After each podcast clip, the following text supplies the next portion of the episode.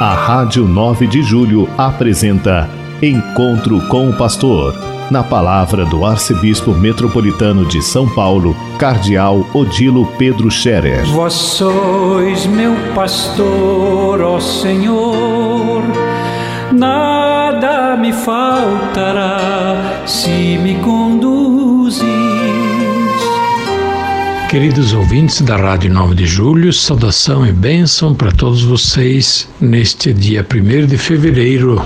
Hoje é terça-feira. Começamos o segundo mês do ano. Agradecemos a Deus pelo mês de janeiro e pela graça de estarmos iniciando mais um mês, mais um momento importante, portanto, na nossa vida. Aliás, todos os dias são importantes, todas as horas são importantes. O importante é que a gente viva bem, intensamente, cada instante da vida que é preciosa. Fevereiro nos traz festas, nos traz momentos bonitos. Teremos amanhã a festa da apresentação de Jesus no templo. Depois nós teremos dia 11 também a festa de Nossa Senhora de Lourdes, que é o Dia Mundial dos Doentes. Depois temos outros momentos ao longo do mês, momentos bonitos celebrativos. E nós aqui na nossa Arquidiocese de São Paulo, nós costumamos fazer o início do ano pastoral no mês de fevereiro com uma grande reunião com os padres a fim de nos colocarmos, eh, digamos, na mesma direção, eh, em caminho sinodal, como o Papa Francisco nos costuma, nos eh, convida a fazer. Caminho sinodal significa caminhar juntos, estar juntos na mesma comunhão eclesial é, ter propósitos comuns na mesma missão, participar, nos envolver todos na vida e missão da igreja. E é o que a gente vai fazer no dia 16 de fevereiro, na reunião que a gente vai ter com todo o clero da Arquidiocese de São Paulo, permitindo a situação da Covid naturalmente. Por enquanto, estamos ainda mantendo a reunião porque há um certo temor, sim, no ar, mas eu creio que nós poderemos sim manter a reunião da reunião geral do clero no dia 16 de fevereiro.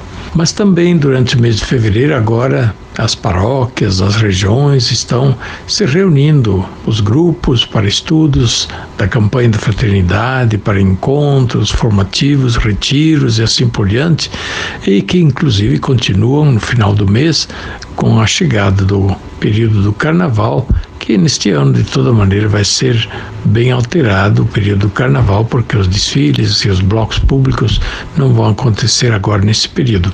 Mas podem acontecer naturalmente os retiros, encontros formativos no período que era reservado para o carnaval. Pois bem, são os convites assim para a gente acompanhar de perto a vida da igreja, os acontecimentos que temos na igreja.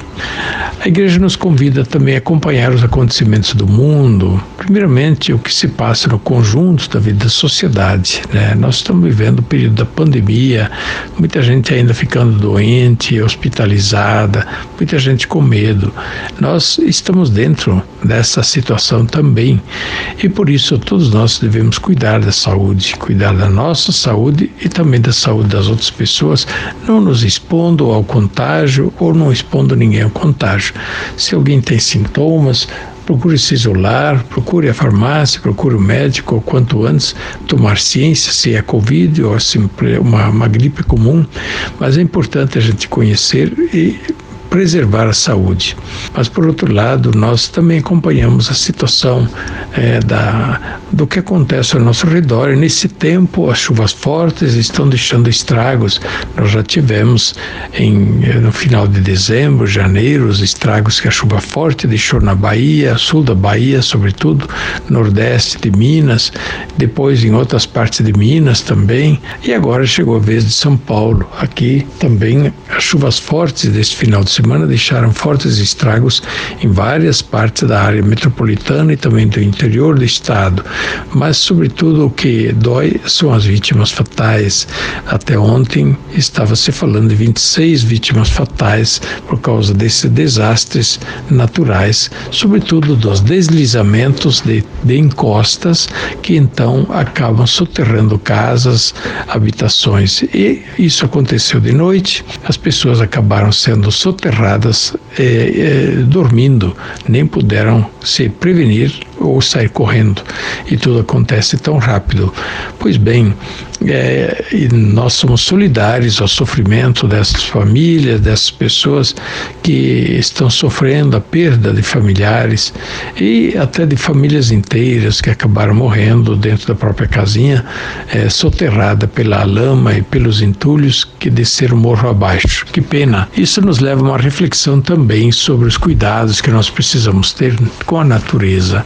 As chuvas fortes são da natureza e a gente não pode controlar a chuva forte mas nós podemos controlar sim como nós nos comportamos em relação à natureza. Por isso, construir casas fora do ambiente, fora do espaço adequado, sem as devidas licenças ambientais, é perigoso. E nós temos muitas situações de risco.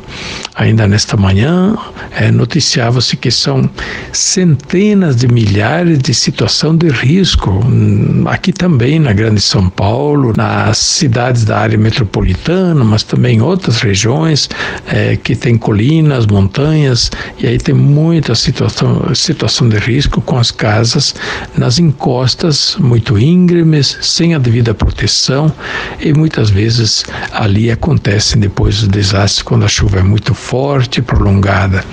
Não tem como fechar a torneira, a chuva vem e não é agora que ela vem, ela sempre veio, né? Ela pode falhar um ano, dois, dez, até vinte anos, mas volta um dia ela volta. Da mesma forma, construir as casas eh, na várzea, nas áreas baixas, perto da, dos cursos d'água, mesmo que a nossa cidade tenha coberto os cursos d'água com asfalto, mas quando chove muito, a área baixa da cidade, onde tinha um curso d'água, um riacho ou um banhado, ali alaga. E aí temos depois as, os grandes alagamentos e os desastres que acontecem também nessas ocasiões. Portanto, depende muito de nós, é de administração pública, políticas públicas para a devida da gestão do controle ambiental e também do controle sobre a ocupação do solo, onde pode, onde não pode, onde não deve, porque oferece situações de risco. De toda maneira, nós queremos manifestar nossa solidariedade, que muitas pessoas também eh, não têm muito, não têm alternativa, né? Porque de fato dizem onde que eu vou? Esse é o meu pedacinho, esse é o pedacinho que eu consegui arranjar para pôr a minha casinha, para onde eu vou? É, e é uma situação real. E nesse caso, claro, eu digo de novo, é uma questão de política pública que as autoridades, os governantes, os administradores têm que olhar isso para encontrar uma solução, porque senão todos os anos nós vamos encontrar essas situações dramáticas, desastres com perda de vidas preciosas. Que Deus abençoe a todos, que Deus nos assista e proteja de todo mal, contra as doenças, contra os desastres, que Deus continue a nos abençoar com as chuvas benéficas para a terra, para a natureza, para o nosso consumo, para aquilo que nós precisamos para viver bem.